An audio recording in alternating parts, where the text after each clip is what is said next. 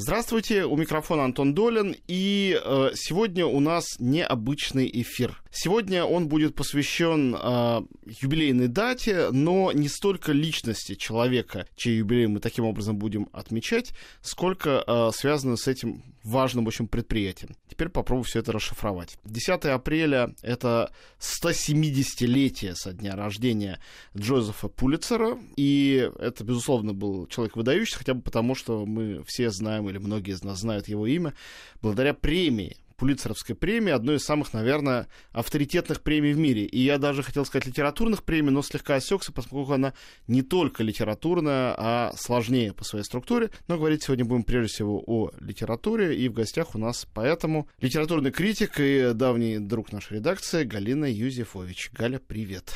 Добрый вечер.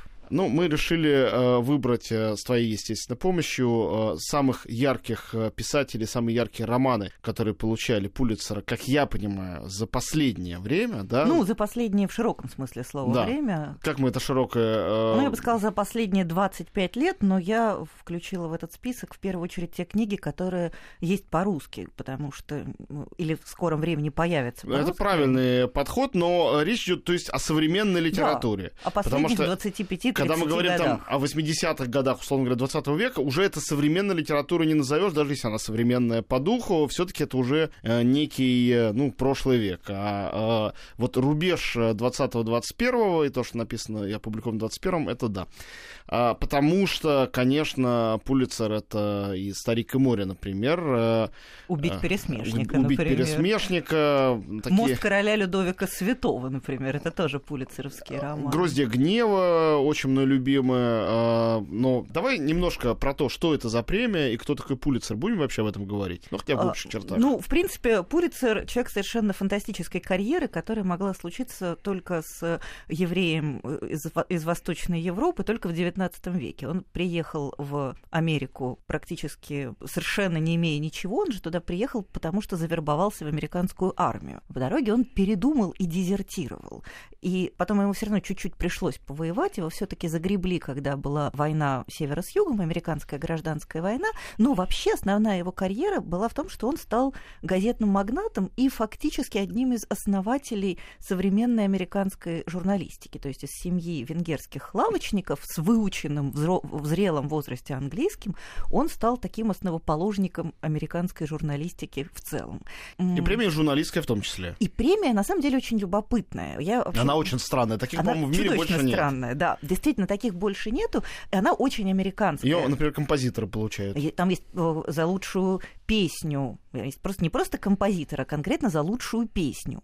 А там есть какой-то За песни я еще понимаю, там хотя бы есть слова, но когда это получает там Филипп Гласс или Джон Адамс или э, Чарльз Айвс, э, я сначала, когда это когда-то увидел в каком-то поминальнике, не мог поверить своим глазам. Да, думал, да, да, кажется, что- ошибка закралась в это все. И при этом еще есть премия, в ту, э, та же самая премия вручается за лучший, например, фоторепортаж на локальную тему. То есть это Вообще другой вид искусства совсем. Третий, в смысле. Абсолютно. Но даже премия, которая литературная, а она же не едина, она литературных номинаций внутри Пулицеровской премии 5. Это а, за стихотворение, причем это не за поэтический сборник, это именно за одно стихотворение. Они Прекрасно. Один раз вручили... Кто-то должен за это тоже вручать Да, премии и за- получать. восемь строк. Пулицеровскую премию один раз получила стихотворение из восьми строк. Не помню, кто написал, но тем не менее. У них э, там есть премия за нон-фикшн и отдельно премия за биографию, автобиографию. А еще есть премия за лучшую пьесу, тоже фактически литературная, и за художественную книгу. И в каждой из этих номинаций есть три а, степени. То есть там э, есть первая премия, вторая и третья. А иногда они, например, решают, что в какой-то год ни одно произведение первой премии не заслуживает, а заслуживает только второй и третий. Так, тогда у меня к тебе три вопроса уточняющих. Можно очень коротко отвечать по Пулитцеровской премии, э, потому что иначе мы не успеем говорить потом Да. про книги. И перейдем к книгам. Вопрос номер один. Кто те люди, которые это присуждают? Понятно, что это уже не Джозеф Пулитцер. Да, скончавшийся уже сто с лишним лет назад. Конечно, э, эта премия, э, жюри ее публично не афишируется. Это премия, аффилированная с Колумбийским университетом, и она вручается по решению специального совета, который существует в рамках Колумбийского университета и и Пулицеровского оргкомитета. То есть это такие две аффилированные организации, которые фактически совместным образом эту премию вручают. Эта премия очень странная. У нее нет ни лонглиста, ни шорт-листа, ни какой-то такой открытой процедуры номинации. То есть просто в конце года выходят э, специальные люди и говорят, мы решили, что в этом году первую премию получает роман X, вторую премию роман Y, а третью премию роман Z. И эта э, процедура сугубо непрозрачная, и в то же время, несмотря на полную свою эзотеричность и непрозрачность, страшно авторитетная. Послушай, а это так было Пулицером придумано? Да. Или это очень постепенно Нет, всё? это было, ну, в, в- в основе своей это Ну, было понятно, придумано Даш. Пулицером. Я думаю, что они там что-то как-то по технологии дотачивали напильником по дороге, но, в принципе, так оно и было изначально. Второй вопрос э, глобальный. Пулицеровская премия именно литературная с другими американскими литературными премиями. Ее место. Мы же знаем, что все-таки в Великобритании неформально Букер номер один, самый он раскрученный известный по всему миру. А мы знаем, что во Франции все равно Ганкур важнее, чем Медичи. Хотя иногда книжка, которая нравится гораздо больше, нам получает именно Медичи. Ну вот так повелось. Ганкура получал Пруст, а, например. Вот Пулицеровская премия, она где? Она, конечно, номер один в Америке. Однозначно. Абсолютно неоспоримо. однозначно. Неоспоримо. Никто никогда с этим не спорит, при том, что в ней, э, как я уже сказала, мутная, невнятная процедура и не очень много денег. То есть это всего 10 тысяч долларов, что, в общем, э, не атипично много для литературной премии. Но она, безусловно, номер один. И э, третий, последний вопрос, который мы сейчас будем отвечать, наверное, подробно разбирая книги. А можно ли говорить о, скажем, пулицеровском литературном, говорю это слово без симпатии, формате? То есть а, о том, что вот такого рода книга имеет шанс на Пулицер, а на на национальную книжную или на Нобеля или на что-то еще не могла бы иметь шанс. Потому что мы знаем, что одни фильмы побеждают в Каннах, а другие на Оскаре, например. И это разные фильмы, они совпадают крайне редко, это бывает раз там в 20 лет, а, когда качество совпадает. Как вот здесь? А, безусловно, у Пулицеровской премии есть абсолютно определенный пулицеровский формат, ни с чем не спутаешь. Я бы даже сказала, что он в некотором смысле перпендикулярен Нобелевскому формату. Потому что Альфред Нобель, как известно, он уже, вот это его знаменитое завещание, там описано, какого рода книжки должны получать Нобелевскую премию Там по литературе. идеалистическая какая-то Да. направленность. Да, они должны быть гуманистические и идеалистические. А Пулицеровская премия, она совершенно другая. Она не случайно встроена в вот эту бесконечную журналистику. И не случайно Пулицер был в первую очередь журналистом и медиамагнатом. Он желал, чтобы Пулицеровская премия присуждалась книгам, которые так или иначе отражают какие-то вот больные и горячие темы современности. Причем, понятное дело, что преимущественно американской современности. Поэтому... То есть это Берлинский фестиваль среди Да, книжных премий. Да, абсолютно. А, причем а, Берлинский фестиваль он международный, а этот сугубо американский. Поэтому, а, вот, например, всегда заметно, что букеровские романы в России переводят, издают и покупают с гораздо большей охотой, чем пулицеровские, потому что букеровские, они гораздо более универсальны. Они Но есть исключения из, обоих правил, тем не Конечно. Конечно, есть их довольно много, но тем не менее в основе своей пулицеровские романы часто кажутся нам очень странными и непонятными, потому что они апеллируют к тому, что болит у американского народа. Вот прямо сейчас, что у него болит, вот зато и нужно давать премию. Ну, давай выяснять, э, что у него болит и только ли у него болит. Энтони Дор «Весь невидимый нам свет». Это книга, которая стала бестселлером, в том числе и в России. Я думаю, что ее даже можно не представлять читателям. Я не являюсь. Нет, давай представлять все.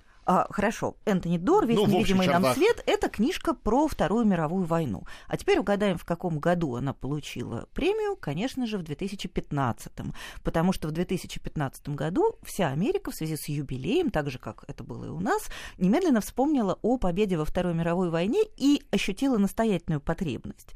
Как-то это вот... Книга писалась под это или просто награждали потому что? Я думаю, что скорее награждали, потому что книга вышла годом раньше, и совершенно очевидно, что Дор писал ее не специально для того, чтобы получить эту премию. Просто она оказалась очень созвучна. Не, ну это очевидно, как бы читавшим. Мы сейчас разговариваем в том числе и с теми, Да. кто не читал. А в России очень принято написать книгу или снять фильм к какому-то юбилею. Нет, я думаю, что это была честно написанная книга, э, просто она удачным образом попала к определенной дате. И эта книга про то, что все хорошие, и всех очень жалко. Она, на мой взгляд, она несколько избыточно такая фиктированная, очень сентиментальная. Там э, слепая французская девушка, девушка, э, загадочный драгоценный камень, который приносит несчастье, бедный несчастный, очень хороший немецкий э, солдатик с большими талантами. А, ну, вот такая вот трогательная а, избыточно, на мой взгляд, трогательная история, но с очень внятным, очень хорошим, как мне кажется, очень здоровым месседжем. Книга имела успех в Европе? Да, книга имела огромный успех, причем, по-моему, даже несколько неожиданный для автора, потому что это была его вторая книга, до этого у него был сборник рассказов, который, в общем, никто не заметил благополучно. И тут он вдруг стал абсолютной международной звездой. В Америке продали миллион экземпляров. Дело в том, что я понимаю, что это абсолютно другая история, хотя роман не читал, но э, у меня, при том, что я очень люблю Квентина Тарантино, большой проблемы с фильмом «Бесславные ублюдки». Мне кажется, что когда американец э, суется в... Хотя, конечно, это была и их война. А, тем не менее, о, о Второй мировой войне он делает фильм и делает о европейских персонажах, э, то всегда вылезает даже не фальш, потому что это, наверное, неверное слово, но какая-то искусственность этого построения, которая часто человеку изнутри все это видящему и переживавшему, или это переживали его предки, э, в том числе русскому, в том числе европейскому, это все не очень очень хорошо. А, те же самые бесславные ублюдки имели очень большой успех в Америке, разумеется. Потому что для них этот взгляд довольно такой комиксовый, игрушечный, хотя очень остроумный, был абсолютно органичным. Ну, в России Энтони Дор продавался хорошо. Энн Тайлер «Уроки дыхания». Это... Э, я про эту книгу вообще ничего не знаю, никогда не читала, не роман. Это старый роман, он, по-моему, самый старый из всех, которые я включила в список. Я его включила просто потому, что он впервые был опубликован по-русски буквально пару месяцев назад. И, на мой взгляд, э, ну, вообще Энн Тайлер такая великая современная американская писательница, каждое слово с большой буквы. Она пишет про семью, про американскую семью, про ее распад и мутацию, и она страшно важный американский писатель. И, на мой взгляд, у нее можно прочитать ровно один роман. Этот роман «Уроки дыхания». Он, правда, очень хороший, и он абсолютно достаточный. То есть Дальше можно, Тайлер спокойно знать, что считает, что вы с ней ознакомились, и к ней, в общем, больше не возвращаться. Большая толстая книжка? А, это довольно большая толстая книжка. Это такой нормальный семейный роман про немолодую пару, у которой а, разводится сын с женой, и мамаша решает их примирить любой ценой. И а, вот эта история про любящих друг друга людей, вот, собственно, про эту мамашу и ее мужа, и про то, как они мешают сами себе быть счастливыми. Послушай, а вот вопрос, который э, попутно у меня возник. Ни в одной премии практически, ну, может быть, каких-то специальных э, премий, которые я не знаю или которые знаю недостаточно хорошо, не оговорено, что дается это за какую-то инновацию в искусстве, какой-то новый язык. Ну, э. конечно, а премия НОС? А, ну, хорошо. Мы говорим про русскую специальную премию, и тут тоже 100 тысяч будет разных оговорок про то, что здесь считается инновацией. Инновации давненько тоже не было видно и там, и вообще где бы mm-hmm. то ни было. Тем не менее, вот Нобелевская премия почти всегда, или как минимум через раз, учитывает новаторские заслуги писателя. Просто они могут быть в ту сторону, которые многим э, поклонникам литературы не симпатичны, как случилось с Бобом Диланом и Светланой Алексеевич, да? Вот mm-hmm. новаторство такого рода для многих неприемлемо.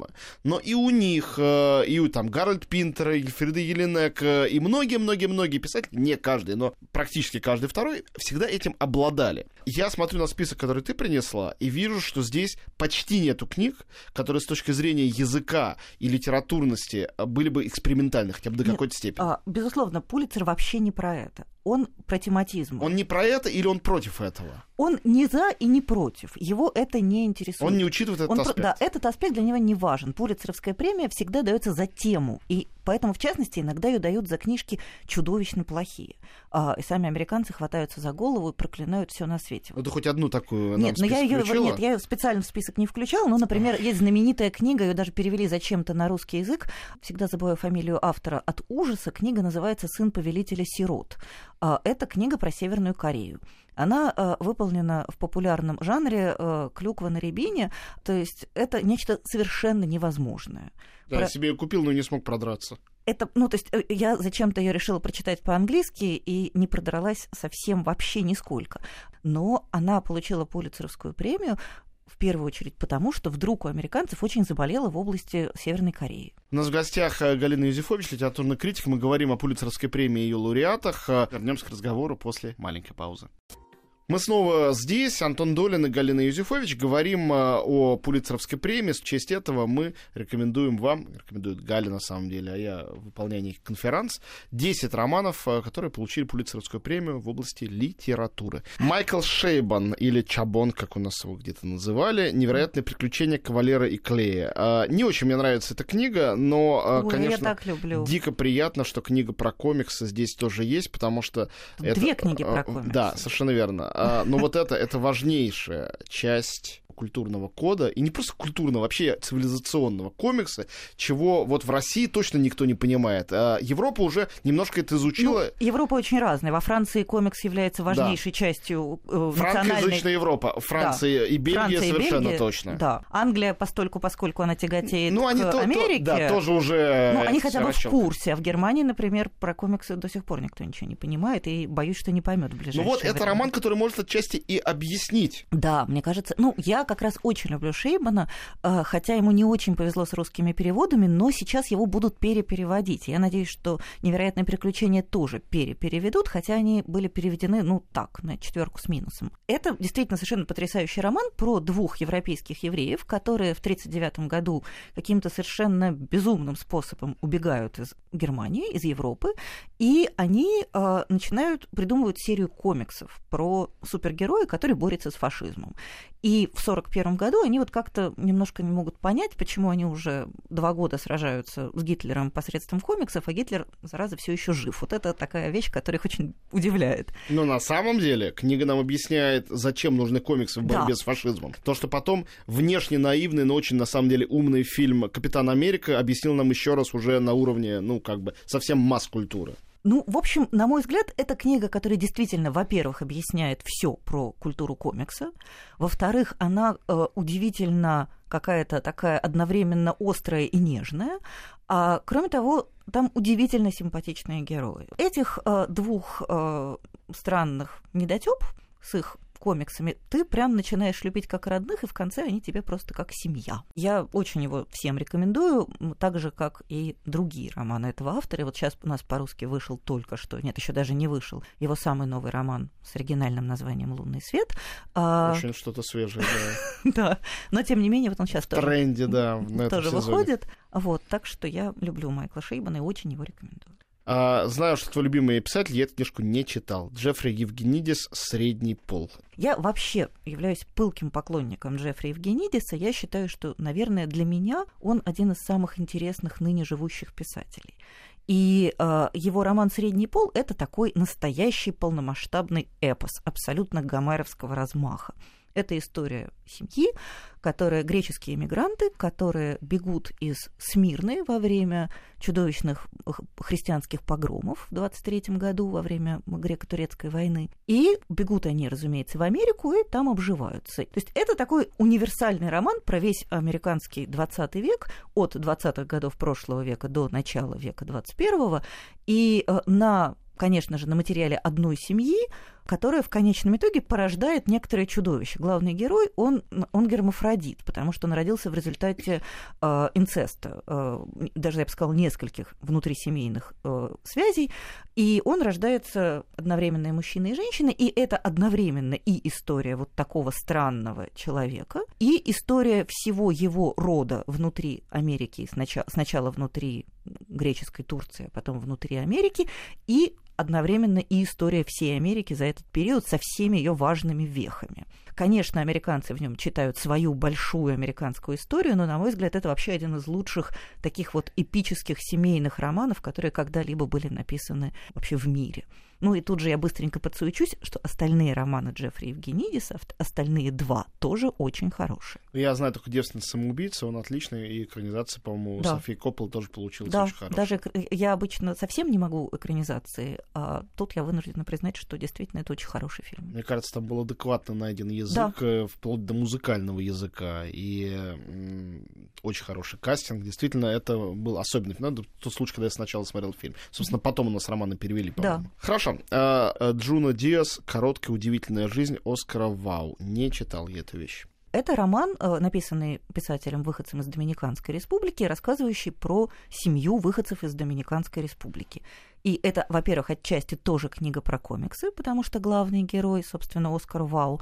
Вау — это не фамилия, его прозвали Вау в честь Оскара Уайлда, потому что, по мнению друзей героя, он был на него похож. И это э, он является пылким поклонником комиксов, и э, эти комиксы безостановочно читает. И он живет как бы на границе реального мира и мира комиксного, мира вымышленного. На мой взгляд, это просто очень хороший, очень смешной, трогательный роман. Его как-то там сравнивают с каким-то Маркисом, на мой взгляд, не вполне правильно, хотя действительно там элементы магического реализма там присутствуют, но в принципе это опять очередной роман про эмигрантов, но только не про эмигрантов старинных, а про иммигрантов в первом поколении, и которые еще поддерживают, сохраняют связь со своей родиной, и для них конкретно эта родина становится источником их семейного проклятия. То есть вся семья этого несчастного Оскара, его сестра, его мама, они живут под тенью семейного проклятия. Следующий номер в нашем списке, он э, тоже обладает совершенно уникальными качествами в сравнении с другими книгами и тоже не похож на эти другие книги. Это книга Кормака Маккарти «Дорога». Кормак Маккарти один из важнейших э, писателей американских живущих. Э, наверное, несмотря на то, что это другой совершенно уже период временной, он сделал для американской культуры примерно то, что Сэм Пекинпа сделал для американского кино. То есть это Дикий Запад, это основа вестерна и совершеннейший ревизионизм, абсолютно другое отношение к коду вестерна. Вместо американизированного рыцарского романа о хороших людях, которые борются с плохими и сражается с природой, ее осваивая, мы видим а, а, мир зла, в котором человек почти бессилен и пытается в нем противостоять и природе, и другим людям, и собственной природе человеческой в том числе. То есть часто это трагическое творчество, хотя я не побоялся бы его тоже назвать гуманистом. Я должна сказать, что это не та книга, которую вот легко и приятно рекомендовать другу. Потому что для меня, например, это одна из самых страшных, безысходных книг, которые читать почти физически больно. Но читается в лед при этом. Я когда ее взял, оторваться не мог Ну, она еще очень короткая, она же совсем... Ну, не только поэтому читается. Да, безусловно. От нее оторваться действительно невозможно, то есть в данном случае это совершенно вот не фигура речи, а, но при этом она всю дорогу тебе причиняет физическую боль. Это правда. Это книга про... То есть каннибализм это самое легкое и мягкое, да. что там есть. При этом, э, ну, мы все понимаем, что можно э, написать про каннибализм так, что это будет, ну, как-то такой лайтовый каннибализм. Конечно, мы все веселый. читали Настю Сорокину. Да, да, и вроде как и ничего. Но э, вот это тот самый каннибализм, которого вы не хотели. Мы не хотели этого каннибализма. Это история такого постапокалиптического мира, по которому перемещаются с некой не вполне понятной целью, очевидно, с целью выживания отец и сын. И э, выживание для них сопряжено с такой максимально жесткой и чудовищной борьбой за существование. То есть для того, чтобы выжить, им нужно фактически перестать быть людьми. И мы наблюдаем вот за этим их поступательным движением. Или остаться людьми и умереть. Или, да, или остаться людьми и умереть. И мы наблюдаем про то, как они последовательно совершают этот выбор. Ну, понятно, что выбор совершает главным образом отец, и от того, что это история про ребенка в том числе, она становится еще в 150 раз страшнее и мучительнее. Это очень короткий и невероятной силы текст. Наверное, вот как-то по степени эмоционального воздействия один из самых невероятных текстов. Он еще, к тому же, вот ты говорил про какую-то инновацию, он же совершенно потрясающе написан. Да. Он написан каким-то вот дивная гармония формы и содержания. Это текст, э, в котором э, шерсть встает дыбом не только от сюжета, но и от того, как этот текст написан. Казалось бы, очень-очень просто. Он написан искус... избыточно просто. То есть это язык, который как бы такой не примитивный, но примитивизированный. Он искусственно упрощенный.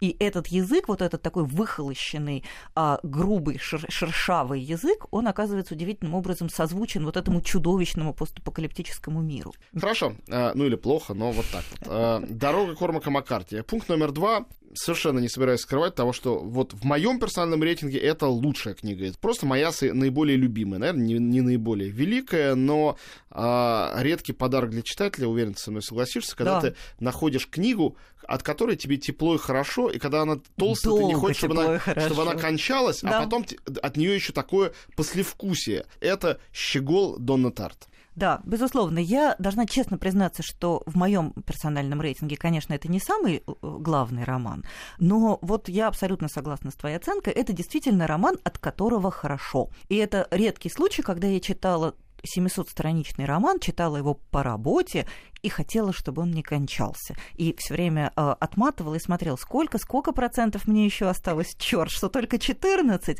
Действительно, это такой роман, в котором вот как-то в него приятно уйти, закрыть э, дверцу изнутри, чтобы не сквозило, и вот там вот провести счастливое, уж кому сколько э, получится. А, но, конечно же, для американского читателя этот роман немножко про другое. Это история в первую очередь про то, как трагическое событие, в данном случае террористический акт, который уносит жизнь матери главного героя, как он потом корежит время. То есть вот про вот эту вот страшную волну, э, которая поднимается и которая, вот, э, э, и которая реально изменяет реальность. То есть вот эта вот сложная, извилистая история украденной картины, и которая в конечном итоге оказывается фальшивкой, и э, которая, когда и вообще вот это размышление о со, о соотношении подлинника и фальшивки и о том, что в конечном итоге это не важно, и там потрясающая нежная история любви, а для меня это действительно такой вот прекрасный роман, который хорошо дарить. Хорошо, у нас осталась одна минута буквально, чтобы сказать о последней э, книге или же первой, последней новейшей Вьет Тан Нгуен «Сочувствующий». Это книга, написанная, собственно, вьетнамским эмигрантом о таком сложном человеке, о человеке, который был одновременно законспирированным коммунистическим агентом и пособником правительства Южного Вьетнама и, соответственно, пособником американцев. Это история про то, как во Вьетнаме все было сложно. Эта книга еще не вышла по-русски, но хорошая новость состоит в том, что ее уже купили и переводят, обещают ее выпустить к концу года. И для меня, я прочитала этот роман по-английски, на меня он произвел огромное впечатление, потому что это редкий случай, когда это и потрясающий жанровый роман с детективом, и невероятного масштаба литература. И вот лично в моем рейтинге ожидаемых книг это, наверное, самое ожидаемое. Ну что ж, великолепно. Мы заканчиваем на хорошей новости. Читайте роман «Сочувствующий», когда он появится. До этого у вас огромное задание на дом. Э, девять других книг, которые мы здесь обсуждали с нашей гостьей Галиной Юзефович. Спасибо большое. Спасибо.